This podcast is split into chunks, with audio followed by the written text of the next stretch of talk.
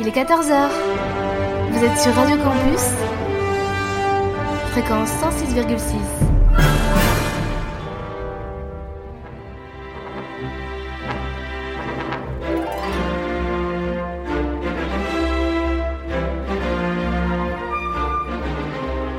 – 14h-15h sur Radio Campus,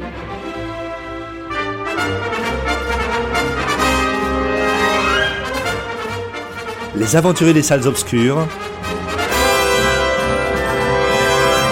le magazine cinéma produit par le quotidien du cinéma, Présenté par Christophe Dordain. Bonjour à toutes et à tous. Merci de nous faire le grand plaisir de nous retrouver en ce samedi après-midi pour une nouvelle édition de votre magazine consacré à l'actualité du cinéma, Les Aventures Salles Obscures, un programme produit par le quotidien du cinéma.com. Présentation Christophe Dordain et je serai euh, bien secondé en cet après-midi par Michael Vrignot, Jérémy Joly, Flavie Casmerzac et Tumette Frollo. Nous sommes ensemble jusqu'à 15h.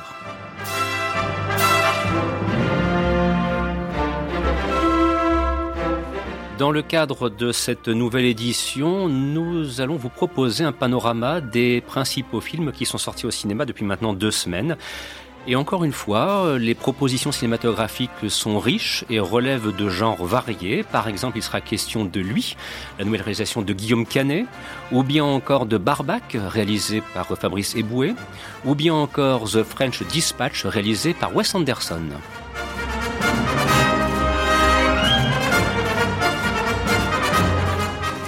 Également au sommaire Last Night in Soho, La fracture de Catherine Corsini ou bien encore Illusion perdue, la réalisation de Xavier Giannoli qui connaît un succès certain, il est vrai. Voilà donc panorama riche, panorama varié pendant 60 minutes puisque nous sommes ensemble jusqu'à 15h et de vous laisser avec un thème de circonstance en ce week-end où il est bon de se faire peur. À tout de suite pour tourner ensemble une première page d'actualité.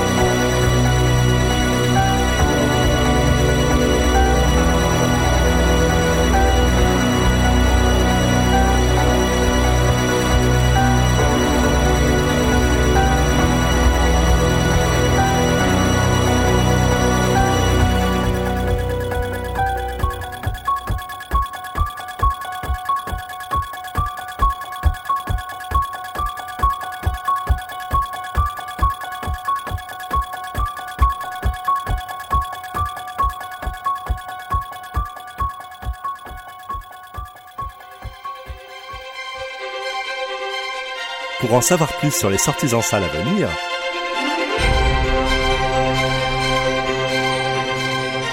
rendez-vous sur le site du quotidien du cinéma. www.lequotidienducinéma.com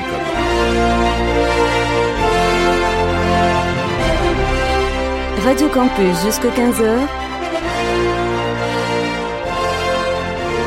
C'est les aventuriers des salles obscures avec Christophe Dordain.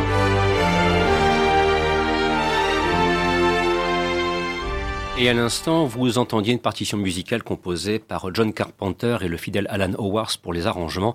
C'était un extrait de la bande originale du film Halloween. C'était forcément un thème de circonstance en ce week-end si particulier où l'on va donc célébrer Halloween, quand bien même parfois cette célébration me laisse un petit peu perplexe parce que c'est une chose avant tout américaine, non pas française ou encore moins européenne.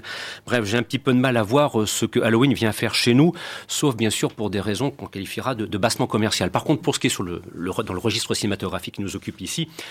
Oui, euh, vous pouvez revoir un John Carpenter euh, sans problème. C'est de la grande mise en scène.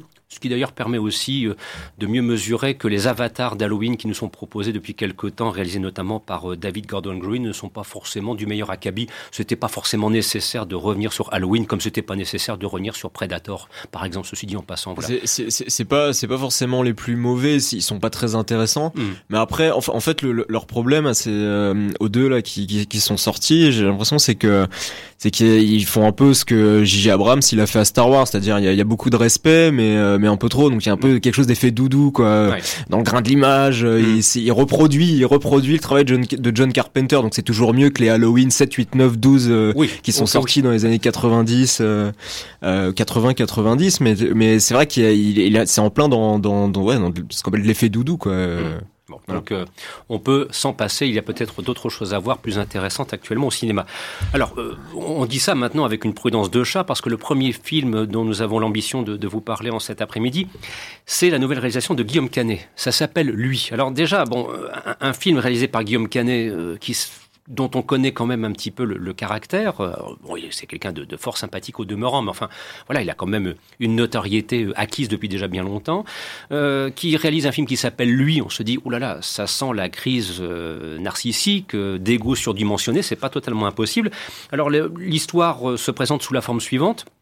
Nous sommes confrontés, donc Guillaume Canet euh, joue le rôle d'un compositeur qui est en mal d'inspiration, euh, qui vient de quitter euh, femme et enfant et qui pense trouver refuge dans une vieille maison à flanc de falaise, comme par hasard sur une île déserte, ou ça en Bretagne. Voilà, donc ça fait, je sais pas, y a, alors pour avoir lu quelques petits éléments de presse ce matin en préparant l'émission, j'ai pu observer qu'il y avait parfois des références, d'ailleurs on se le disait aux antennes, un petit peu discutables au film Deux jours à tuer de Jean Becker avec Albert Dubontel, alors que Michael, toi tu dis, mais c'est plutôt du côté de Bertrand Blier qu'il faudrait rechercher, et notamment du côté du bruit des glaçons. D'ailleurs, il y avait, euh, comment dirais-je, Jean Dujardin par exemple, qui, mmh. qui était au casting. Voilà, c'est plutôt vers cette piste Blier qu'il faut chercher pour comprendre ce qu'est lui, et après de se dire est-ce que le film en lui-même est intéressant ou pas? Ça c'est autre chose.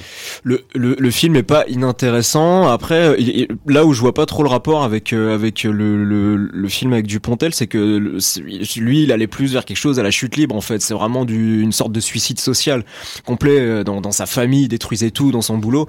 Là, au final, le personnage de Guillaume Canet, lui, c'est plus il fait une pause, il, se retire, parce qu'en fait dedans il est compositeur et, euh, il se retire dans une île en Bretagne pour pour composer le thème d'un film. Euh, et on apprend on apprend très rapidement que euh, il vient de se faire gauler à tromper sa femme, qui sont plus ou moins euh, en train de se séparer, voilà. Et euh, il va avoir tout un tout un, un face à face avec lui-même. Il va voir apparaître euh, comme des fantômes un peu. Il va voir apparaître sa femme, sa maîtresse, son meilleur ami. Et effectivement, ça lorgne complètement du côté de Bertrand Blier, même beaucoup beaucoup beaucoup trop. Euh, jusque jusqu'à ces scènes qu'on a vues mille fois euh, où euh, on voit un coup, enfin où ils sont trois dans un lit, euh, deux qui sont en train de de, de, de copuler et l'autre qui est en train de discuter à côté. Même le, le langage de Blier, il le reprend, l'espèce de espèce de dialogue qui swing un peu, euh, dit, avec dit avec beaucoup de contretemps, avec beaucoup de distance. même le, la toute première phrase du film quand il, le, il essaie le piano, il dit mais mais il est complètement désaccordé. On dirait du jardin dans, dans, dans le bruit des glaçons, qui, qui lui déjà se prenait un peu, parce que le bruit des glaçons était c'était pas le meilleur blié, c'était vraiment le, je trouve la partie la plus moribonde de sa filmographie où il s'autocite en permanence et où du jardin essayait de de reprendre cette espèce de phrasé euh, qui avait beaucoup euh, qu'on a eu dans, dans la meilleure période de Bertrand Blier euh, c'est-à-dire la période euh, buffet froid euh, préparez vos mouchoirs tenue de soirée voilà. Et, et, et là il, il, il c'est il, s'inspire de, de, de, ça parce que de toute façon il, dans, dans, dans toutes ses interviews il dit il dit clairement qu'il il voulait aller vers du buffet froid mais il est pas vraiment sur du buffet du sur du buffet froid quoi. Et le problème aussi c'est que euh, ça arrive peut-être un peu trop tard quoi. C'est-à-dire que voilà déjà le film est quand même très mégalo euh, et, et, et l'histoire du mec en lui-même le, le, le le concept du film est, euh, est plutôt chouette. L'histoire du type vraiment pas très intéressante quoi. Voilà, c'est une, sorte de, de, mec un peu un peu riche euh, qui, qui trompe sa femme, euh, qui s'en veut et qui essaye de chasser le, le, le gros con qui est, qui est en lui voilà, ça c'est pas très intéressant, c'est plus l'originalité du film vient voilà de son scénario et de, de son dispositif où où il, il s'imagine mentalement parler aux gens de son entourage et et les représentations qu'il en fait ont, ont euh, comment dire ont conscience d'être des représentations. Ils lui disent mais pourquoi tu me fais parler comme ça? Pourquoi tu me, pourquoi tu me fais parler d'une manière aussi vulgaire?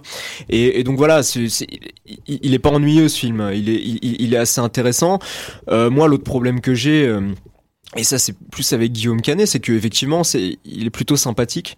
Euh, mais par contre on a, je, je pourrais redire ce que j'ai dit pour euh, Samuel Benchetrit l'autre fois, c'est-à-dire qu'on on a vachement de mal à, à, trouver une patte Guillaume Canet sur euh, dans sa filmographie quoi. La dernière fois il nous a fait un, une copie de de de d'Éric Judor euh, Platane qui s'appelait Rock'n'Roll.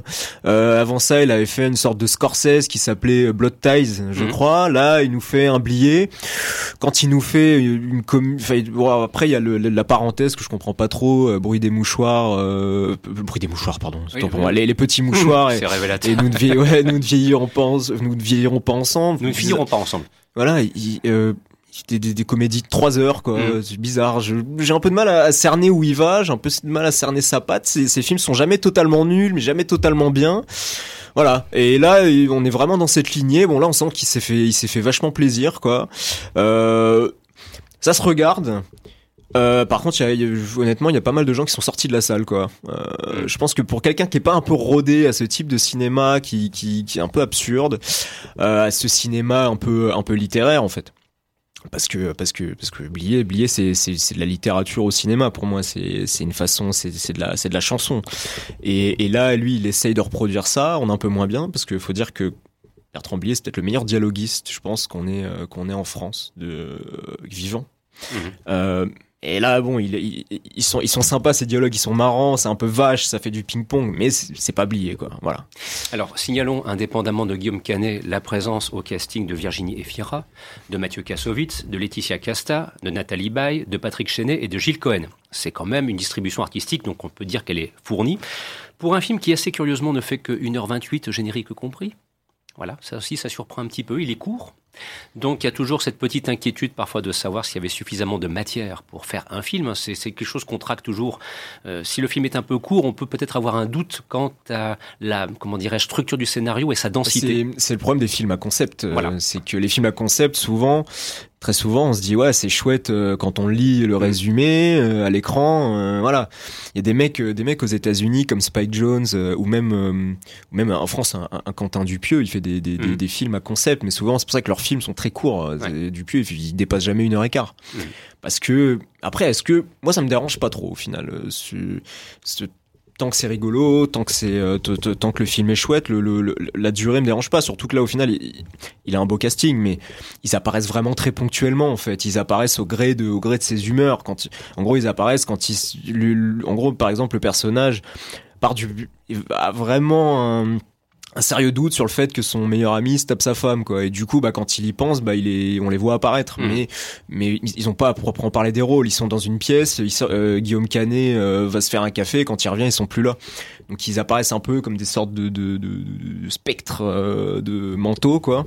Euh, mais voilà. Non non c'est ça pour le coup c'est pas c'est pas quelque chose qui m'a qui m'a trop dérangé. Faut être honnête. En plus ils sont ils sont plutôt tous bon Alors Jérémy, est-ce que tu rejoins le propos euh, de, de Michael? Est-ce que c'est un film qui, pour finir, a un petit peu emporté ton adhésion? Ou aurais-tu pris un peu plus de distance? En gros, est-ce que tu l'as apprécié ou pas, pour faire non, simple? pas du tout. Pour Ah. moi, c'est le pire film que Guillaume Canet nous, nous propose. Pourquoi? Que s'est-il passé? Euh, pour- il a tout à fait raison. Euh, je vois pas du tout la référence de Deux jours à tuer de Jean Becker, qui, pour le coup, là, est un chef-d'œuvre. Euh, c'est vrai qu'il y a le côté euh, surréalisme de, surréaliste de Bertrand Blier, mais en beaucoup moins bon, sans le talent de Blier, sans les, les dialogues de Blier. Et ça, ça pose vraiment problème. Et Guillaume Canet nous propose plutôt une, une sorte d'autopsychanalyse. euh, donc il raconte ses peurs, ses angoisses, et le personnage euh, qu'il interprète n'est pas... On a zéro empathie pour lui, donc on passe 1h30 avec un personnage On n'aime pas. donc on ne s'y attache pas, donc ça crée vraiment. Pour moi, je me suis ennuyé vraiment devant ce film et c'est vraiment dommage, comme tu le disais, il y a un casting qui est quand même incroyable. Mhm. Euh, C'est, je trouve ça vraiment dommage. Donc c'est le, pour moi, oui, vraiment le pire film de. Mais déjà, il y, a- y y un- problème dans ce film, c'est que c'est concrètement, c'est un pers- ce personnage, il lui arrive rien de problématique. Il a, il a pas spécialement de problème, quoi. Il n'y a pas d'histoire de piano aussi euh Si- Ouais, s'il est désaccordé, euh, Oui, mais, voilà. mais, mais au final, il fait chier pendant tout le début du film pour appeler un accordeur, mais pour qu'on se rende compte qu'il est capable de l'accorder lui-même. Et, et au final, il a, il a pas de problème, il a trompé sa femme, mais il est juste en break parce qu'elle est un petit peu en colère. Voilà, il est compositeur de films, euh, bon, euh, Mhm. ça va quoi. Je veux dire, le mec, il, il a sa, sa, sa baraque super stylée euh, sur, sur une petite île dans le Morbihan. voilà, et pas nous faire pleurer avec ça, quoi. Je veux dire, Ouais, euh, riche, y a pas de raison. Ouais, voilà, mais c'est exactement ça. Il y a, il pas de raison d'être aussi torturé. Rentre chez toi, euh, vu comment elle a l'air pas en colère. Euh, euh, dis pardon et c'est tout. quoi. Enfin, c'est surprenant ce qui se il- passe à la fin d'ailleurs. Il n'y a pas vraiment de résolution, donc euh, on Mm. ne cherche vraiment pas de résolution. Si je dois vraiment trouver un point positif dans ce film, c'est peut-être euh, la musique d'Alexandre Des- Desplat qui, Mm. qui est magnifique, mais sinon il n'y a, pas- pas grand-chose à sauver de, de ce film. J'observe quand même que le démarrage du film est très modeste. Mm. Hein, pour, euh, on n'est pas loin quand même euh, de- de- de- d'une espèce de petite catastrophe industrielle. Quoi. Je veux Bah, dire, euh, pourtant, après, le- Guillaume Canet... euh, Le problème, voilà. c'est qu'il a de quoi voir en face de lui. Il y a quand même du très lourd, quoi. hein, parce que Ja- James Bond, ça cartonne. Oui, mais euh, en cette semaine, euh, les, les sorties de cette semaine, il n'y avait pas, disons, un monstre Mm. euh, qui Ouais. euh, piratait toutes les salles. Voilà, là, on se rend compte quand même que Guillaume Canet, Ouais, il, a- il a mais quand même connu des temps plus anciens. vois, c'est la période de vacances et je me demande si c'est pas c'est pas un moment où les gens ils vont voir du voilà du film peut-être un peu plus familial, hein, plus, plus du spectacle quoi. Et puis il faut rappeler aussi qu'il a écrit ce- le scénario du film pendant le confinement. Euh, son film, donc le prochain Astérix, euh, le tournage s'est arrêté. Et il a écrit ça en quatre semaines, donc Mhm. ce qui est assez court et il devait sûrement s'ennuyer. Et je pense que le confinement ne réussit pas à Guillaume Canet. Oui, c'est- le même propos que l'on peut avoir peut-être aussi à propos du nouveau film de Danny Boone, 8 rue de l'Humanité, oui, quand on le voit oui, actuellement sur Netflix. Ce film confinement, on va Oui. dire film confinement, ben, effectivement, à l'arrivée, le résultat n'est pas très convaincant à quelques petites notes d'humour près. Quoi. Voilà. Bien, voilà pour lui, vous l'aurez compris que... pff, Bon, voilà, on peut le ranger dans la catégorie des films à oublier, tout simplement. Par contre, dans un registre complètement différent et de me rapprocher de Flavie, il va être question maintenant, et dans quelques instants, on basculera euh, dans l'univers de Wes Anderson avec ce French Dispatch.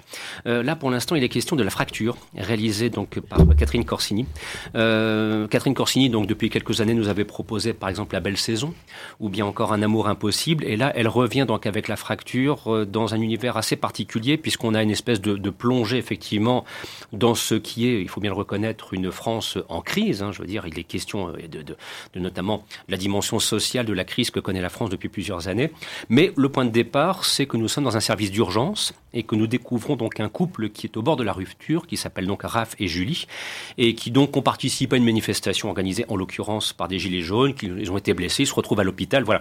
Et c'est là, à l'intérieur de l'hôpital, que la tension va brutalement monter. Au casting, on retrouve donc euh, Marina Foïs, Pio Marmaille, Valéria Bruni Tedeschi. Alors là, pour le coup, je crois, euh, Flavie, que c'est un film qu'on va pouvoir chaudement recommander et, qui mérite tout intérêt, quand bien même ce ne soit pas un sujet immédiatement attractif euh, dans une période de vacances scolaires, ceci dit en passant. Ouais, moi, c'est un, film que j'ai beaucoup aimé. Il est euh, tourné caméra à l'épaule, on dirait presque un documentaire. Et c'est un film qui est assez bouleversant parce qu'on a l'impression d'être pris au piège euh, à l'hôpital avec euh, les protagonistes. On voit les, soignants qui, font du mieux qu'ils peuvent, mais bah, ils galèrent. Il y a une soignante, c'est sa sixième nuit de garde, alors que légalement, ils ont le droit d'en faire que trois. les patients, ils attendent en moyenne entre 8 à 10 heures avant de pouvoir euh, se faire soigner. Et là, en plus, c'est le chaos à la fois à l'intérieur et à l'extérieur, puisqu'il y, a des manifestations euh, de, de, gilets jaunes. Euh, donc, c'est toute cette crise sociale euh, qui, est, tournée. Il y a du coup un gilet jaune qui rencontre bah, des soignants. Il y a tout un, des, débats, des échanges autour de ces sujets-là. Donc, j'ai trouvé ça hyper intéressant. ce que j'ai moins aimé, c'est, je trouve, l'histoire du couple qui dénote un peu. C'est un couple un peu bobo voilà, qui se retrouve au milieu et qui fait un peu l'intermédiaire entre tout ce monde-là. Je trouvais qu'il servait pas à grand chose finalement, mais c'était le point de vue de la réalisatrice puisque en fait elle s'est inspirée euh, de, son histoire. Elle a passé elle-même euh, une nuit à l'hôpital et euh, c'est comme ça qu'elle s'est dit qu'elle voulait pas ni prendre le point de vue des soignants ou des gilets jaunes, mais vraiment plutôt faire l'intermédiaire. Euh, mais ça reste euh, un film assez assez bouleversant. Il y a notamment une soignante, euh, j'ai oublié son nom, euh, Aïssatou Diallo Sagna, qui est elle une, une vraie soignante. Donc c'est assez bouleversant et c'est un film qui paraît assez réaliste pour le coup.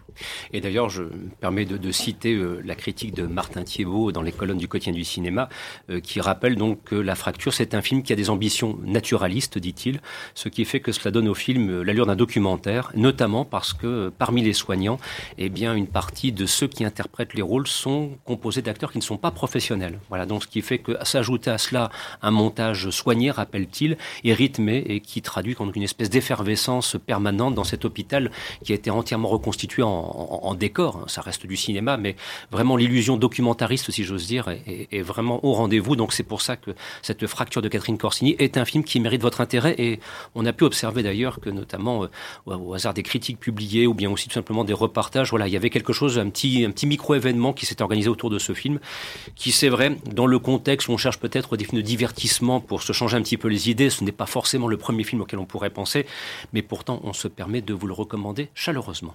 Voilà pour l'acte 2. Sur ce, maintenant, chers amis, nous allons euh, quitter donc euh, la fracture et on va s'intéresser à la nouvelle réalisation de Wes Anderson qui est sortie ce mercredi sur les écrans. Alors là aussi, en matière de distribution artistique, on, est servi euh, Timothée Chalamet, Léa Seydoux, Bill Murray, enfin voilà, je ne fais que citer quelques-uns des, des, des, comédiens et des comédiennes qui ont été euh, sollicités par Wes Anderson pour The French Dispatch, donc qui a d'ailleurs été, euh, en, comment dirais-je, tourné dans la ville d'Angoulême, avec le but étant de reconstituer une espèce de Paris idéalisé, comment dirais-je, des, années, des années 50-60, voilà, ce sera un petit peu ça l'arrière-plan historique, et donc The French Dispatch met en scène un recueil d'histoires tiré du dernier numéro d'un magazine américain publié dans une ville française fictive, fictive du XXe siècle. Voilà, c'est euh, le point de départ. Wes Anderson, on le connaît. Hein. voilà, moi j'ai une vénération pour euh, La vie aquatique avec Bill Murray. C'est un film qui m'a toujours fait hurler de rire. Bon, il y avait le Grand Budapest Hotel aussi qui avait marqué les esprits. Alors euh, voilà, vous êtes plusieurs autour de la table à l'avoir vu, ce qui va permettre d'ouvrir un petit débat et de voir si effectivement cette nouvelle réalisation de Wes Anderson a emporté votre adhésion et, peut-être de solliciter tu mets en premier lieu pour euh, nous dire un petit peu un premier ressenti, voilà, une, un, premier, un premier jet. Comment as-tu reçu ce French Dispatch que tu as vu il y a quelques jours maintenant? Alors euh, moi j'ai beaucoup aimé euh, The French Dispatch, même si quand j'avais regardé la bonne annonce j'avais un peu peur de le regarder par la, la densité des, du casting, parce qu'il y a vraiment énormément d'acteurs connus. Mais euh, donc, euh, ce qu'on suit donc, dans la ville d'ennui sur Basé, donc comme tu disais, un peu une caricature d'un Paris. Euh, on suit quatre rubriques où c'est bien distinct, on, soit, on suit bien quatre histoires bien différentes. qui sont qui sont très bien qui sont très bien mises en scène avec une une réelle histoire une vraiment une, très belle symétrie toujours c'est vraiment du Wes Anderson faut aimer son style faut aimer son mmh, sa façon de faire on passe du noir et blanc aux couleurs du français à l'américain il y a vraiment euh, donc euh, il y a un effort aussi de cette double nationalité par le choix des acteurs et par le choix des histoires, des références culturelles. Euh, voilà, donc on va parler de gastronomie, de poésie, de littérature, de peinture. Ça passe vraiment dans, par beaucoup beaucoup d'aspects. Et ça m'a, ça m'a vraiment conquise euh, pour cette fois-ci. Alors, tu, tu citais euh, avec raison la, qualité du casting, parce que moi j'ai mis en avant Timothée Chalamet, Léa Seydoux, Bill Murray, mais on peut ajouter Elisabeth Moss, on peut ajouter William Defoe, hein. Adrienne mm. Body, Frances McDormand, Owen Wilson. Enfin, même, même, le, même, des, même des cinq, t'as Benjamin Laverne, il a un rôle d'une seconde, mais. Benicio del Toro, Rupert Friend, Liv Schreiber, Jeffrey White, Edward Norton qui joue le rôle d'un chauffeur. Enfin, c'est, il faut quasiment presque, je, je pense que tu te mettes à peut-être aussi ce je livrais à ce petit jeu de se dire oh je l'ai vu. Ah oui c'est lui. c'est Ou alors, point se dire presque une deuxième vision serait nécessaire pour se dire ah, il y a lui aussi. Ah il y a lui aussi puis j'ai pas vu. Enfin il est c'est riche hein, je veux dire euh. mm. alors d'autres points de vue autour de la table à propos de, de French Dispatch peut-être Jérémy? Bah je suis tout à fait d'accord avec ce qui vient d'être dit. Euh, visuellement c'est très très beau euh, le film est découpé en plusieurs, euh, mhm. plusieurs mini-histoires. Euh, je trouve que la qualité de ces histoires sont parfois un peu inégales. Par exemple, moi, je me suis beaucoup intéressé à la deuxième qui, qui raconte un peu, qui est sur, sur l'art. C'est avec Timothée Chalamet, hein? Euh... Non, c'est avec Léa Seydoux, celle-là. Oui, la, première, la, la, première, c'est laquelle Qui se passe. Euh, c'est euh, la découverte de la ville. Oui. Ah oui, avec Owen Wilson. Hein. Ouais, ah, parce qu'elle est très courte, j'ai pas capté. c'est la plus courte. Donc y a, la qualité est assez inégale. Mais il y a une chose que j'ai beaucoup aimé dans, dans ce film, c'est que Wes Anderson montre vraiment son amour du cinéma français. Il y a pas mal de références. Il y a un clin d'œil évident à Jacques Tati au début. Euh, il montre aussi que le, la nouvelle vague française donc l'a influencé. Mmh. Et il va même jusqu'à mettre une musique de Georges Delerue euh, dans un film qui aujourd'hui complètement oublié, Compte à rebours avec euh, Serge Reggiani. Une très très belle musique et ça j'ai beaucoup apprécié. Après le problème avec Wes Anderson dans ce film, c'est le rythme. Je trouvais que à la fin ça me ça me paraissait un petit peu long. Il faut s'habituer au rythme du montage de Wes Anderson. Pour un film qui a le mérite donc de traiter du journalisme, et d'ailleurs c'est le point commun, puisque dans la deuxième partie on s'intéressera à Illusion perdue de Safid Janoli, on voit que le thème du journalisme euh, est une belle source d'inspiration pour pas mal de films qui sont dans les salles depuis quelques semaines. Voilà, The French Dispatch et Illusion perdue sont deux films qu'on peut mettre peut-être en parallèle, mais qu'on peut poser l'un et l'autre pour avoir un double regard sur ce qu'est le journalisme et comment il est perçu par de, de solides metteurs en scène. Ouais, euh, non, bah en fait le moi le problème c'est que euh, je, moi je suis pas je suis pas vraiment je suis pas client de Wes Anderson. Je comprends, euh, je comprends les gens qui euh, qui qui, qui l'aiment un peu ou beaucoup. Euh, je suis pas là à dire ah vous êtes des cons machin comme je pourrais dire sur d'autres dont, je comprends vraiment pas d'autres réalisateurs dont je comprends vraiment pour qui je comprends pas de l'engouement. Euh, non lui j'ai pas trop de problème avec lui c'est juste que voilà je suis pas très client parce que parce que parce que moi j'aime quand le cinéma j'aime quand ça vit en fait j'aime quand ça j'aime quand ça bouge j'aime les les, les les les mouvements caméra Là, là c'est moi ce que j'aime pas chez lui, c'est ouais, ce côté très rigide en fait. J'ai l'impression que alors il a 10 millions d'acteurs euh, incroyables, mais je mais au final ils sont là pour ils, sont tellement euh, les acteurs chez lui se font tellement dans le moule Wes Anderson que du coup ça pourrait être ça pourrait être n'importe qui. Je j'ai pas l'impression que je verrais forcément la différence et puis surtout euh, moi ça m'ennuie quand même un petit peu. Je trouve que ça raconte pas grand chose. Euh, toutes ces, petites histoires euh, qui, qui sont imbriquées je les trouve pas très très intéressantes. Alors c'est évidemment c'est virtuose, il y a pas de souci. Euh, moi son côté euh, super maniaque de la caméra, moi je peux je peux trouver ça charmant. C'est juste que voilà au bout de au bout de, cinq minutes, je, je ça commence un, un chouïa à m'ennuyer. Mais voilà encore une fois il y a rien que je puisse reprocher à ce film que j'aurais pas pu reprocher à un autre film de Wes Anderson. Donc euh, en, en allant le voir, je, je, sais très bien ce que je vais voir et, voilà et définitivement c'est c'est pas trop mon truc. Alors c'est c'est rigolo euh, parce que parce que les il y, a certains acteurs français qui, qui chez nous euh, sont un peu montants, des Damien Bonnard qu'on commence à retrouver un peu partout et qui, qui là en fait ils, acceptent de faire des, des douzièmes rôles dans un, dans un film de Wes Anderson.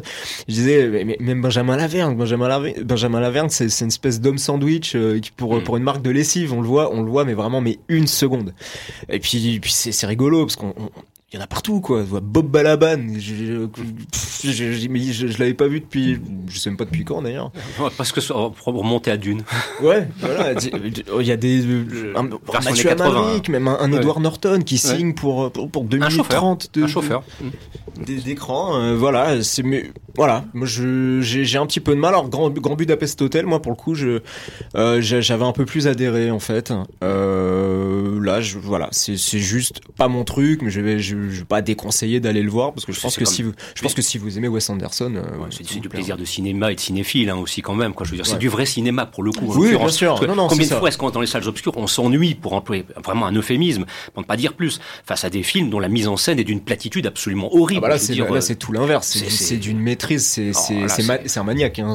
c'est c'est un, un fou furieux le gars bien mais voilà, c'est appréciable. Ah oui, je pense que là, il faut, faut pas se priver. C'est un petit bonbon, quoi. Je veux dire, c'est, enfin, c'est une expression peut-être un petit peu galvaudée, un petit bonbon. Non, c'est un vrai plaisir de cinéphile. De l'animation. En plus, en plus, ouais. Magnifique d'ailleurs, en ligne claire, hein, petite bande dessinée. Euh, c'est super il alterne, sympa. Euh, ouais. Donc n'hésitez pas, profitez de ce French Dispatch. Je vous propose d'écouter un extrait de la bande originale du film Les Diamants sont éternels. C'était le James Bond du début des années 70 qui marquait le recours de Sean Connery euh, dans le rôle de Jean 007 après la, la césure George Lazenby au service secret de Sa Majesté. La partition musicale, c'est un extrait que vous allez entendre, a été composé par l'incontournable John Barry, tellement associé à l'univers de, de 007.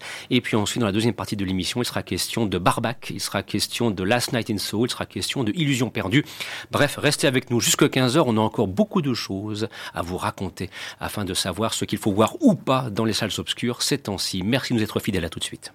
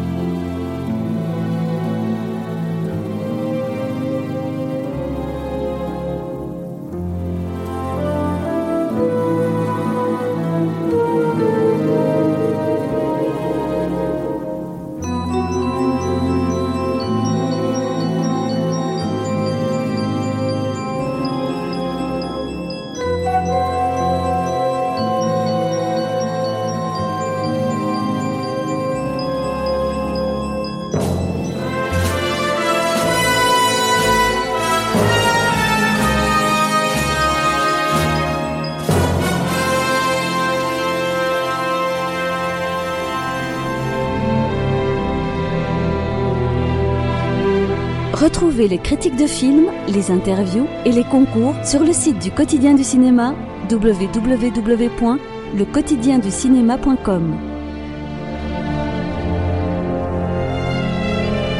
Vous écoutez Les Aventuriers des Salles Obscures sur Radio Campus, fréquence 106,6. Deuxième partie de l'émission, donc, et comme annoncé, encore beaucoup de films à évoquer. Notamment, bah, il y a une comédie signée Samuel Eboué. On avait déjà l'occasion de vous en parler une première fois, puisque c'était le moment où Michael revenait de sa rencontre avec le, comédien-réalisateur pour ce barbac, où on retrouve aussi d'ailleurs Marina Foïs, voilà, qui euh, est aussi une comédienne que l'on voit très souvent dans, les salles obscures ces temps-ci. Elle a une actualité très chargée. Alors, euh, euh Jérémy, un, regard sur ce barbac qui porte bien son nom, voilà, et qui euh, comment dirais-je, est une comédie dont le moins qu'on puisse dire, c'est qu'elle fait preuve d'une audace certaine. Ah oui, pour moi, c'est un véritable ovni dans, le paysage du cinéma français. Euh, parce que déjà, tout d'abord, c'est une comédie qui est inter... déconseillée au moins de 12 ans, chose que je n'avais jamais vue dans, dans le cinéma français. Parce que c'est gore. Euh, Fabrice Eboué ne va dans le sujet très très loin vraiment sans retenue. Et... Peut-être de préciser que euh, dans, dans l'histoire, très rapidement, hein, on découvre un couple, que, donc euh, Vincent et Sophie, qui sont bouchés de leur état, et euh, il s'avère que leur commerce est à l'image de leur couple, c'est la crise. Et un jour, donc, il s'avère que l'un des deux va tuer, euh, en l'occurrence c'est Vincent qui va tuer un, un, militant vegan qui a saccagé leur boutique. Donc il se retrouve face à un corps, et on se doute qu'en tant que boucher, bah, ce corps peut avoir une destination finale. Et c'est là où on se dit que Barbac, euh, ouais, il y a du jambon, mais l'origine du jambon est un petit peu douteuse, et donc le moins de 12 ans peut un petit peu se justifier. C'est là où Fabrice Eboué va très très loin. Elle va très très loin, et... Et il y a des scènes vraiment qui sont très amusantes, comme euh, les, donc Fabrice Eboué et Marina Foïs qui rencontrent euh, le petit ami de leur fille qui se trouve être vegan. Et donc là, là, ça se passe plutôt mal, le repas de famille, ou bien il y a aussi une parodie de l'émission Faites entrer l'accusé, donc avec le véritable Christophe Ondelat et la musique qui va avec. C'est vraiment très drôle. Il y a... Les dialogues sont très bons, là pour le coup. Vraiment bon. Et... Alors c'est un film qu'il faut prendre vraiment au troisième degré. Les personnes qui vont, qui vont le prendre vraiment au premier degré ne vont, vont détester. Je pense que c'est un film qui, ne plaira pas à tout le monde, qui, qui va pas mal diviser. Soit, soit on va aimer, soit on va détester, mais, mais qui laissera sûrement pas indifférent. Ouais. Bon, donc euh, là aussi, euh, on se dit que par les temps qui courent, une comédie euh, qui vous déride avec intelligence, ça vaut vraiment le déplacement. Quoi. Là, oui. pour le coup, c'est presque envie de dire, c'est un film du samedi soir, mais faut faut quand même un petit, peut-être pas se mettre à table tout de suite, quoi, si j'ose dire. Tiens, d'ailleurs, puisqu'on est dans la métaphore boucherie, de, de signaler également que euh, depuis quelques jours est sorti sur les écrans un film interprété par Nicolas Cage qui s'appelle Pig. Vous de Barbac à Pig, il y a une transition qui était toute trouvée. Et, là, je ne peux m'empêcher de reprendre le titre de l'excellente critique publiée par notre confrère et grand patron du quotidien du cinéma, qui est François Bourg, et que nous saluons au passage, qui a titré sa critique Tout est bon dans le cochon, point d'interrogation. Il a, il a, pas aimé, euh, apparemment. Non, il a pas aimé. En fait, il, il estime que malheureusement, le, le, retour de Nicolas Cage, qui est une démarche très intéressante dans un film complètement atypique, bon, voilà, on, on a plaisir à retrouver Nicolas Cage, qui est un immense comédien sorti de toutes les nanardises auxquelles nous habitués depuis des années. Mais voilà, ce, ce, ce, ce retour dans un film qui se place à mi-chemin entre, entre thriller et drame où il joue le rôle d'un ancien chef de cuisine qui avait effectivement une notoriété, une aura certaine. Bon bah voilà, ça, ça, permet à Nicolas Cage un petit peu de se moquer de sa propre image, mais le film n'est pas complètement abouti. Donc à voir pour Nicolas Cage, mais pour un film qui malheureusement euh, demeure mineur et, et on se dit à quand le grand retour de Nicolas Cage euh, pour un vrai film qui marque vraiment les esprits? Ce qu'on avait d'ailleurs un petit peu pu croire lorsqu'on l'avait vu participant au Snowden d'Oliver Stone. On se disait tiens, il, revient à un cinéma plus sérieux entre guillemets, euh, loin des séries B auxquelles nous habitués depuis fort longtemps, qui quasiment sortent toutes en VOD ou bien en DVD, Blu-ray suivant les situations et plus vraiment en salle. Donc voilà, Nicolas Cage, il lui faut un grand réalisateur. Ouais, quoi. Ouais, lui, faut... lui, il est bon chez les grands. Quoi. Il faut, il faut que quelqu'un lui. Il lui faut un De Palma, il lui faut un, un Lynch, il lui faut un Coppola. Il, il, a, il a vachement de mal à passer quand, quand, quand, quand il va chez, chez des réalisateurs un peu plus mineurs. Euh ou des fois il est même pas forcément très bon ou alors ouais là carrément il fait de la série Z euh, depuis depuis quelques années depuis euh, de, depuis allez 2015 il, il, il, fait des trucs qui sortent même plus euh, qui sortent même Ah plus oui, au oui, cinéma c'est- catastrophique. Hein, je dire, parce que c'est quand même quelqu'un. Enfin, quand on se souvient de Sailor et Lula, quand on se souvient de, Snake Eyes. Birdie, de Snake Eyes, enfin, quand on regarde sa filmographie, euh, attention, elle, est- elle est on ne peut plus sérieuse. Mais je sais pas, il y a un moment, il y a eu une cassure, une rupture, comme si, euh, entre guillemets, pour des raisons peut-être d'impôts ou de siècle encore, il s'était un petit peu foutu de son métier. Sujet à moquerie en plus c'est devenu une espèce de personnage dont on se moque je j'ignore pourquoi d'ailleurs c'est Bah, un peu bizarre hein. il, a, il a rejoint la catégorie des. Alors peut-être pas Jean-Claude Van Damme, faudrait pas exagérer, mais enfin des Steven Seagal, voilà, Ouais. c'est un petit peu ça, et c'est dommage, quoi. Je veux dire, parce que au- autant Steven Seagal a un talent très limité, autant Nicolas Cage est quand même un comédien euh, pur jus, quoi, je veux dire, et qui mériterait d'avoir un film digne de ce nom pour le remettre sur le devant de la scène. Enfin voilà, donc si vous souhaitez en savoir plus, lisez la critique de François Bourg euh, sur le quotidien du cinéma consacré au film Pig, et puis après, bah, comme d'habitude, vous ferez votre propre opinion. Sur ce, retour maintenant au film sorti dans les salles depuis maintenant, puisque c'est un, panorama sur, sur deux semaines, en l'occurrence, et le film est sorti le 20 octobre dernier. C'est le Illusion perdue, réalisé par euh, Xavier Janoli. Alors là aussi, euh, tu m'aides pour intervenir si elle le souhaite au premier chef, au premier abord. Donc avec... euh, Là aussi, un casting. euh, Alors là, la, France est bien représentée et pour cause. Benjamin Voisin, dont on parle de plus en plus depuis été 85, Cécile de France, ce qui est quand même un des plus beaux cadeaux que la Belgique ait fait à la France, faut bien le reconnaître. Et puis euh, Vincent Lacoste. Donc pour un film qui nous plonge alors dans la France du 19e siècle, euh, nous sommes confrontés à, à Lucien, bon, qui est un, un jeune poète, voilà, qui va euh, quitter son imprimerie familiale, qui va quitter sa province natale. Il monte à Paris, selon l'expression consacrée, et là, il va bien sûr euh, se lancer dans le journalisme, notamment, euh, et il va découvrir euh, le monde du journalisme qui est tout sauf un monde tranquille, avec aussi un formidable Gérard Depardieu, ceci dit en passant. Alors, tu m'aides, qu'as-tu pensé de ce Illusion perdue? Je pense que je ne vais pas vendre la mèche en disant que c'est un film qui a emporté l'adhésion. Exactement, oui, c'est assez grandiose. Donc on suit l'adaptation d'Honoré de Balzac, Mhm, C'est vrai, faut le Euh, rappeler. ce, ce roman du 19e siècle où on comprend, on suit euh, ce personnage incarné par, Lu- euh, incarné par Benjamin Voisin, Lucien, ce jeune euh, donc qui vient de, de Charente, il me semble, hein, ce poète qui est, qui est adoré là-bas en Charente, mais qui va à Paris avec des espoirs, des envies, des plein de, plein de désirs et qui est confronté en fait à, à ce monde, à ce monde parisien du 19e siècle, à cette dure réalité qui est, euh, qui est le monde journalistique et en général la société euh, parisienne à cette époque. Et on se prend vraiment, enfin moi je me suis vraiment, euh, je me suis quand même attachée à ce Lucien, assez candide en fait, qui, qui est amoureux, qui, qui veut bien faire, qui est un poète, voilà, euh, un peu à la Rimbaud quoi. Mais euh, et donc euh, dans, ce- ça fait quoi C'est deux heures et demie euh, le Ouais, film. c'est ça. Oui. On- on- avant, j'avais un peu peur, je me disais ça va être long, ça va être un peu ennuyant, mais en fait c'est vraiment grandiose par les décors, les costumes et aussi le, le casting, comme tu disais, il y a énormément d'acteurs. Un peu comme avec Wes Anderson, des fois on, on va en trouver quelques-uns, euh, on va être assez surpris, et notamment aussi Xavier Dolan, qui est assez révélateur. Oui. La première fois le- que je le vois, je pense, euh, dans un film français, hein, euh, en long métrage. Débarrassé de son accent Et oui, Surprise transformé. Ouais. Et, euh, et bah, vraiment prometteur. J'ai beaucoup, beaucoup aimé euh, son rôle et, euh, et toute cette narration entre, entre ce monde politique, cette opposition journalistique et, euh, et voilà. Flavie Ouais, moi aussi, j'ai été emportée euh, du début à la fin. Je pensais pas dire ça d'un film euh, adapté euh, d'Honoré de, Balzac. J'avais moins aimé Eugénie Grandet qui est sorti euh, il y a un mois avant. Mais euh, là, pour le coup, il y a un très bon rythme. Euh, les, les acteurs euh, sont merveilleux. Et puis, euh, mine de rien, même si euh, du coup ça se passe sous la restauration, tout ça, euh, je trouve que ça a quand même une bonne résonance euh, actuelle. Euh, tout ce qui parle de, de la critique euh, des journaux. en, en- en quoi plus précisément, si je puis me permettre Justement parce qu'on disait que The French Dispatch, à sa façon, et Illusion perdue, à sa façon, abordait le thème du journalisme. Là, pour le coup, quelles sont les résonances que l'on pourrait trouver avec ce que nous connaissons, nous, aujourd'hui? Et bah aujourd'hui, surtout à l'approche euh, de l'élection présidentielle, euh, bah, les médias ils sont au centre du débat, et donc du coup on se pose beaucoup de questions sur euh, tout ce qui est polémique, fake news, euh, qui peuvent un peu cacher les problèmes de fond. Et là pour le coup dans le film c'est vraiment ça. Les critiques se font acheter. Enfin il y a, rien d'objectif du coup dans, dans le journalisme et c'est quelque chose que qui peut être qui peut résonner maintenant. Aussi euh, tout ce qui est toutes les questions un peu de, société. Est-ce qu'on se plie au code? Euh, est-ce qu'on les rejette? Est-ce qu'on en joue?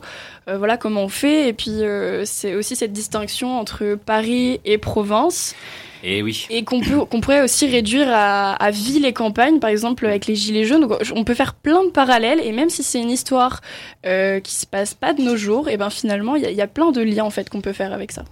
C'est ça qui m'a aussi euh, interpellé dans, dans Illusion perdue, c'est effectivement cette, euh, cette curieuse sensation de se dire, mais est-on en train d'évoquer le journalisme au 19e siècle en France, ou bien est-on en train d'évoquer l'univers médiatique et journalistique aujourd'hui en 2021 dans le contexte que nous connaissons avec la multiplication des chaînes d'information, des sources d'information, parce qu'il n'y a pas que les chaînes d'information.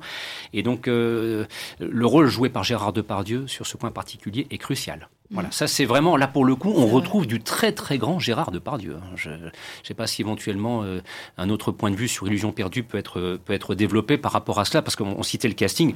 Il faut rajouter André Marcon, il faut rajouter euh, Jeanne Balibar, il faut ajouter Jean-François Stévenin ou bien encore euh, Louis-Do de. Enfin voilà, il y a, y a- et vraiment c'est une richesse extraordinaire. hein. Je- et Gérard Depardieu, moi c'est vraiment c'est, je me suis dit ah enfin.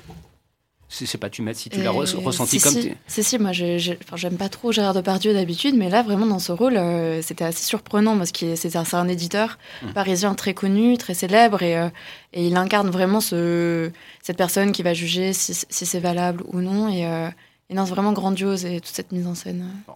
Donc en tout cas, vous l'aurez compris, avec Illusion perdue, euh, là vous avez vraiment un film qui pour le coup a été euh, dans les colonnes du quotidien du cinéma très largement défendu et positivement. Enfin, les, les- les critiques allaient vraiment dans le sens de vous inviter à voir le film. Et puis si vous pouvez vous prendre aussi un petit peu de temps pour lire euh, le, le compte rendu, l'interview avec le réalisateur Xavier Giannoli, là aussi très intéressante pour bien comprendre quelles étaient les intentions dans le cadre de cette réalisation qui est sortie depuis le mercredi 20 octobre sur les écrans. Voilà donc, vous voyez, ce, panorama cinématographique qui continue à avancer. Nous n'avons pas fini. hein. Il y a encore d'autres films dont on va vous parler dans quelques instants. Vous permet de voir qu'actuellement, les, les- les thèmes sont très variés. Moi, je trouve que c'est quand même un mois d'octobre qui est riche. Alors, c'est vrai que mécaniquement, le, le public s'est focalisé sur James Bond parce que c'était la grosse machine du début du mois d'octobre qui a rencontré son public. Tant mieux pour l'agent 007. Mais derrière, on se rend compte que pour qui souhaite aller au cinéma euh, aujourd'hui, les, les registres sont vraiment variés. Voilà. Et d'ailleurs, dans quelques instants, on parlera de thriller avec Last Night in Soho. Et n'oublions pas aussi, euh, parce qu'on a pris cette habitude depuis maintenant le début de cette nouvelle saison, la, la 22e en l'occurrence, eh bien, en, fin de programme, on vous proposera un petit conseil de fin. Ce sont, ça peut être une lecture, ça peut être une série, ça peut être un film.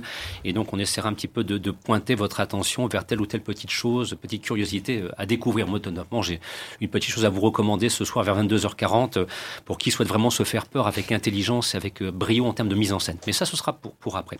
Alors, pour l'instant, donc, retour à l'actualité cinématographique. Et donc, là, Flavie, tu es allé voir la nouvelle réalisation de Edgar Wright, qui s'appelle donc Last Night in Soho. Ça permet de retrouver quelqu'un qui, en matière d'échecs, euh, ben, c'est tout le contraire, n'a pas connu un échec avec une série. Le, le jeu de mots est très facile, j'en conviens.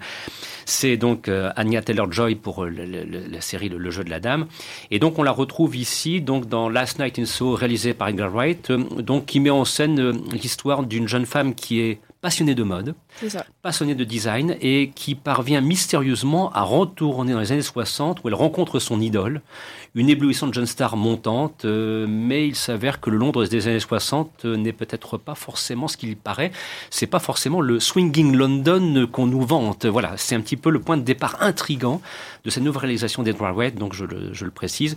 Et on est dans le registre à mi-chemin entre thriller, épouvante et horreur, il faut bien le reconnaître. Et c'est ce qui fait peut-être aussi le charme de ce film qui a quelques défauts d'après ce que j'ai pu lire ça et là, je ne l'ai pas encore vu, mais euh, qui mérite peut-être aussi, là encore une fois, intérêt. Flavie, qu'en penses-tu? Est-ce que tu retrouve- en ce sens?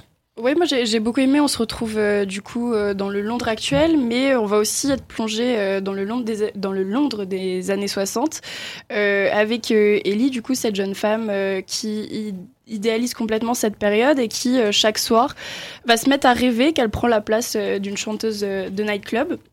Mais elle va vite se rendre compte que finalement cette période, euh, bah, elle pouvait être aussi assez violente pour euh, les artistes, surtout euh, les, femmes qui, si, voulaient, si elles voulaient faire carrière, étaient obligées de se, plier bah, au désir des, hommes. Et Sceaux, c'est un quartier où il y a toute une vie culturelle, il y a des bars, des théâtres, des cinémas, mais il y a aussi bah, beaucoup de noirceur, il y a, des malfrats, il y, a, y plein enfin une certaine illégalité. Et donc en fait le, le film va se transformer ouais en, en thriller parce que euh, elle va elle va suivre du coup Sandy cette euh, cette jeune chanteuse. Et puis euh, elle va vouloir lui lui rendre justice en fait. Et ce qui est hyper intéressant, c'est euh, visuellement le film est très réussi. Il y, a, y, a, une performance en miroir des deux actrices, donc euh, Anya Taylor-Joy et de Thomasine euh. Euh, dans les rêves, en fait, euh, de temps en temps, c'est, enfin, en fait, les, les, deux femmes alternent. Donc, par exemple, on voit Sandy, mais son reflet dans le miroir, ça va être, ça va être Ellie. Et c'est hyper intéressant en fait visuellement. Il y a une très belle photographie et euh, il y a une intensité qui monte tout le long du film, un scénario qui est pas complètement imprévisible mais qui marche très très bien. Et euh, alors je dirais pas jusqu'à dire que c'est vraiment horrifique, mais vraiment bien psychologique. Et moi j'ai été emballée par ce film. Alors rappelons que pour qui ne le connaîtrait pas, hein, que Edgar Wright est un, cinéaste d'origine britannique, bon qui a quand même maintenant euh, entre guillemets son, parcours hein, depuis euh, le début des années 2000. On citera par exemple Hot Fuzz pour qui aime la, comédie déjantée.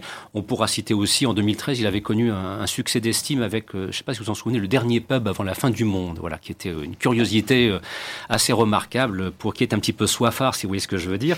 Et puis, euh, euh, il y avait aussi donc le Baby Driver qu'il avait réalisé en 2017. Je me souviens de débats passionnés autour de cette table avec les aventuriers de l'époque pour défendre ce film qui mariait avec une certaine forme d'intelligence, il faut reconnaître, poursuite en voiture et, et, musique. Shaun of the Dead, son chef-d'œuvre. Et c'est Shaun of the Dead, effectivement, qui est son, son, son, son, son comment dirais-je, sa référence absolue. C'était en 2004. Voilà. Donc c'est quelqu'un qui, euh, maintenant depuis plusieurs années, compte et qui d'ailleurs poursuit son, son petit bonhomme de chemin puisque euh, on a maintenant d'autres films films qui sont en, en, en prévision.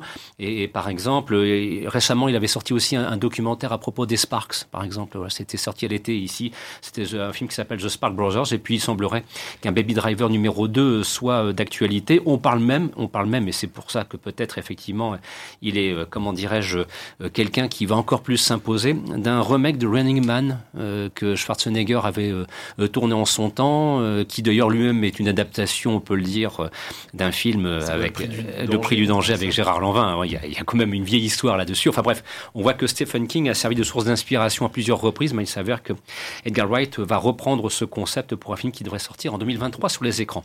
Voilà, en attendant, profitez de ce Last Night in Soho qui est vraiment, euh, c'est vrai, une belle petite surprise et qu'on vous recommande chaleureusement. Sur ce, on peut considérer que pour la partie actualité, nous avons euh, quasiment fini. Oh, si je me permets, Jérémy, aller au, au débeauté à l'improviste de te solliciter, parce que tu as vu beaucoup de films, toi, pendant le festival ciné-comédie. Oui. Justement, à propos d'un petit conseil, avant un autre conseil, mais un petit conseil, au mois de novembre, quelque chose que tu as venu à Ciné Comédie qu'il faudra aller voir, que, que, tu as envie de défendre, comme ça un petit Déjà, peu. A, je te prends vraiment l'improviste. Il y avait Barbac qui, donc, qui avait été projeté. Sinon, il y a le film Le Test avec euh, Alexandra Lamy qui, qui est sympathique, qui est gentillet. Et il gentil.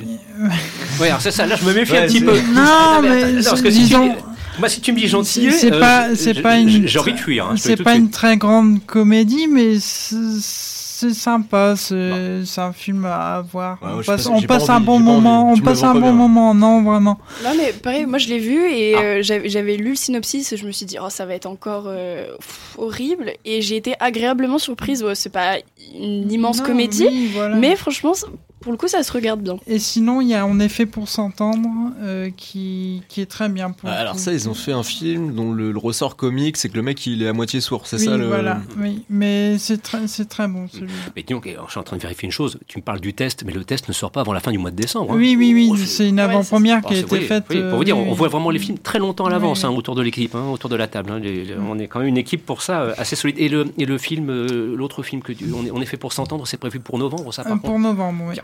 Bon, vous l'aurez compris, euh, voilà, on est déjà en train de préparer, nous sommes déjà en train de préparer, pardon, les futures émissions. Alors sur ce, maintenant, je vais commencer pour les quelques minutes qui nous restent, le classique tour de table et de vous demander en toute simplicité un petit conseil de fin qui porterait euh, soit sur un film, que ça d'ailleurs ce soit au cinéma, dont on n'ait pas l'occasion de parler ou qui soit sorti depuis un petit moment ou bien à la télévision, ou bien une série, ou bien un livre. Enfin voilà, Michael, pour commencer, s'il te plaît. Bah ouais, je vais en parler parce qu'en plus, j'ai fait une critique dessus et la réalisatrice a eu la, la gentillesse de, oui. euh, de le reposter sur ses réseaux sociaux. C'est un film qui s'appelle Trop d'amour, qui est sorti euh, en exclusivité sur Canal+, euh, lundi dernier. Euh, qui est réalisé par une, une, jeune femme de 25 ans qui s'appelle Frankie Valak, euh, qui et c'est vachement bien. C'est une espèce de, faux documentaire sur euh, sur une jeune femme qui qui est, une petite fille de déportée. Sa grand-mère elle a 94 ans et sauf que sa grand-mère sa vie ça consiste à aller dans les écoles et à, raconter la Shoah. D'ailleurs, elle, elle, peut pas faire 5 minutes sans sans, sans sans, sortir une anecdote de déportée et elle aimerait pour ses pour ses 94 ans l'en faire une héroïne de fiction et faire une sorte de, de, de film sur sa grand-mère. Sauf que ça va pas se passer exactement comme prévu parce que ça, elle a une famille un peu particulière qui va s'en mêler, ça va provoquer des crispations. Le film est super chouette. Euh, je, la trouve super prometteuse et surtout qu'en plus c'est assez courageux. C'est un film qui a été financé à moitié euh, en crowdfunding euh, et bon, ils ont aussi trouvé un distributeur et Canal Plus qui est derrière, etc., etc. Mais le film est, vraiment chouette. Il est jusqu'au mois de décembre sur MyCanal pour ceux qui l'ont. Voilà et puis et puis bah c'est chouette de voir aussi quand on écrit des, des critiques, les, réalisateurs en ont vent et puis ça fait plaisir. gentiment. Voilà. J'en profite parce que c'était aussi euh, le conseil que je voulais donner. Moi, c'est un film aussi que, que j'ai ah. adoré. Et, euh, ah bah, si j'avais su, je l'aurais mis au sommaire d'entrée. Ben oui, on aurait pu, on aurait pu. Non, mais j'ai trouvé même trop court parce qu'il dure quoi Une heure 1h25 euh, ouais, ouais. J'ai trouvé trop court. On est embarqué avec cette famille et ouais, c'est à mi-chemin entre la fiction, un peu le documentaire. Et des fois, ça se ressent un peu dans, la manière dont c'est filmé, mais ça rend le, le film hyper. c'est très vache. Les retournements sont assez durs. What? Elle, est assez culottée, quoi. C'est ça, mais euh, pour le coup, super sympa. Bien, bah voilà pour un, bon conseil. Tu mets éventuellement une petite chose à recommander qui que, tu, que tu suis avec intérêt et passion et qu'il faut partager. C'est pareil entre documentaire et fiction, c'est cinq mains coupées, un essai, euh, un essai, un recueil de témoignages de Gilets jaunes par Sophie Divry qui va mêler en cinq épisodes euh, cinq témoignages. On parlait de la, de la fracture et je pense qu'on peut aussi penser au documentaire de Xavier Dufresne. Mhm. J'ai oublié le titre, mais. Euh, ah, là, tu me poses une colle. Vite, au secours, Jérémy, dis-moi. Non, tu. Enfin, voilà, sur, euh, sur la crise des gilets jaunes. oui, je vois ce que tu veux dire, ça m'échappe. Et voilà, ce 5 mains coupées qui est très, très court et très, très pertinent. Alors Jérémy, peut-être un autre conseil, euh, peut-être une ancienneté, hein, parce que moi c'est ce que je vais faire dans quelques instants. Euh, non, moi euh, mercredi sort un film, ah. j'ai un peu peur qu'il passe inaperçu, c'est un film documentaire, Pingouin et Goéland et leurs 500 petits. Donc c'est pas du tout un documentaire animalier, c'est sur un couple... Il a l'air d'aller voir des films par moment. Oui. Pingouin, Goéland et les 500... Et leurs 500 petits. C'est sur un couple de résistants c'est pas gentil. Qui non, non, non, qui ont sauvé euh, donc euh, des enfants, des enfants juifs. Ça peut paraître un peu lourd comme ça, mais c'est raconté de façon très joyeuse. On, ça met de la gaieté ce documentaire. J'ai beaucoup apprécié. Bien, bah, vous l'aurez compris, là, mercredi prochain, il y a vraiment pour le coup une vraie curiosité à voir. Et d'ailleurs, euh, de vous signaler aussi la sortie du nouveau film de Christian Carion, Myson, avec Jess McAvoy et Claire, qui, Claire Foy, pardon, qui, euh, comment dirais-je, va dominer la, semaine prochaine et d'ailleurs devrait donner lieu à une belle rencontre avec Christian Carion qui sera mardi prochain à l'UGC Ciné-Cité de Lille afin de, présenter ce film.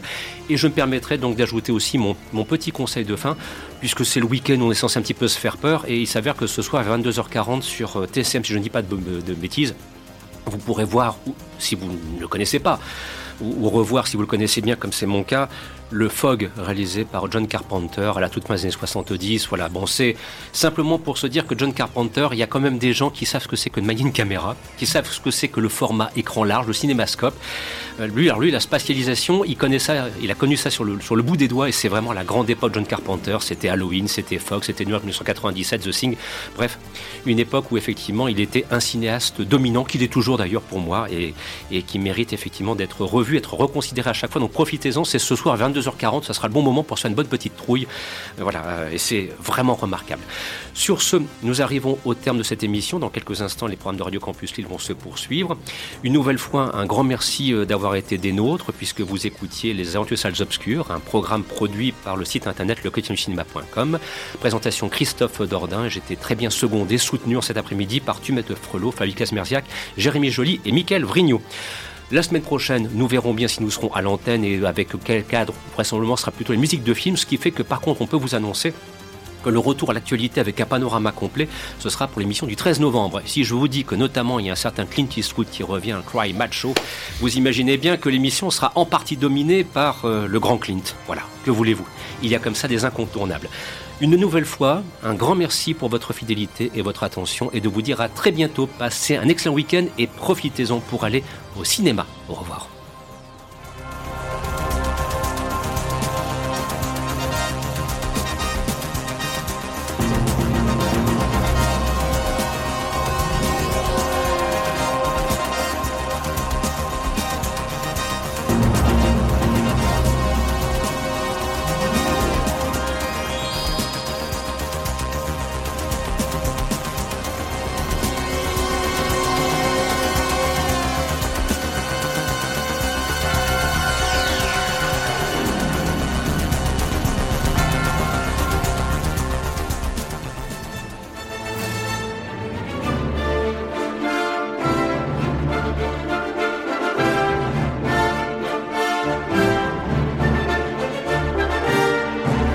Les aventuriers des salles obscures, c'est fini pour aujourd'hui.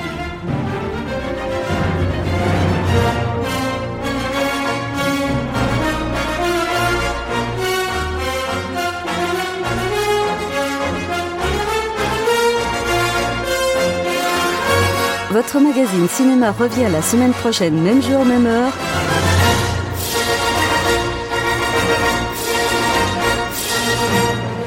Pour toujours plus de cinéma.